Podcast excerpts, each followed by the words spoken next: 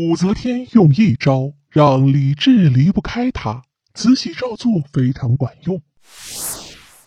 在漫长的封建历史当中，中国一共诞生了四百多位皇帝，而其中的女皇帝只有一位，大家也很清楚，她就是武则天。武则天是唐高宗李治的皇后，在李治死后，武则天顺利当上太后，后来干脆改朝换代，自己当上了皇帝。在历史上，对于武则天的评价有很多。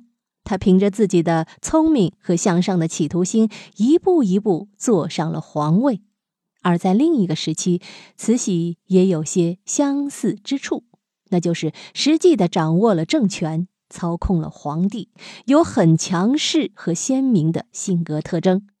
这两个人可以说是在封建社会中，女人不甘心听从别人安排，想要自己主导一切的坚定追随者和捍卫者。不过啊，大家或许都会有一个疑惑：武则天比李治年长，并且还是李世民的妃子。在李世民驾崩后，武则天就被送到了寺庙中，后来被李治又给接回了皇宫。抛去年龄不说，光光是李治的父亲李世民这层关系，就使得李治和武则天之间备受争议。那么，武则天身上到底有什么魅力？能如此吸引李治，让他对武则天死心塌地呢？有的人会说，是因为武则天过人的美貌。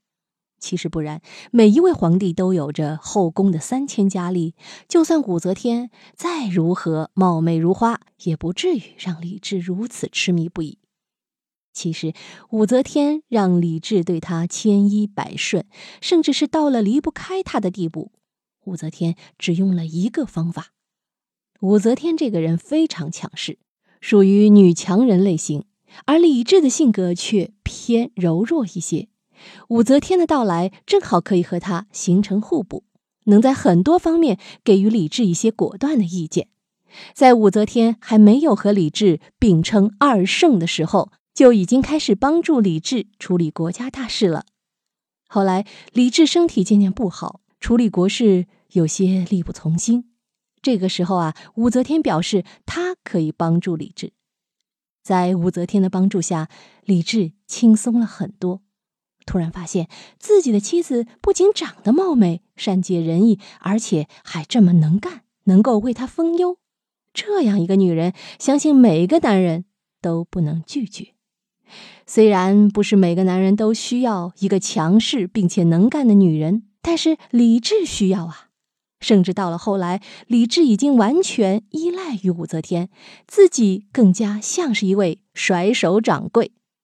后来的慈禧之所以能够得到咸丰皇帝的钟爱，就是因为慈禧也跟武则天一样，能够处理政事，杀伐果断，能够为咸丰帝分忧。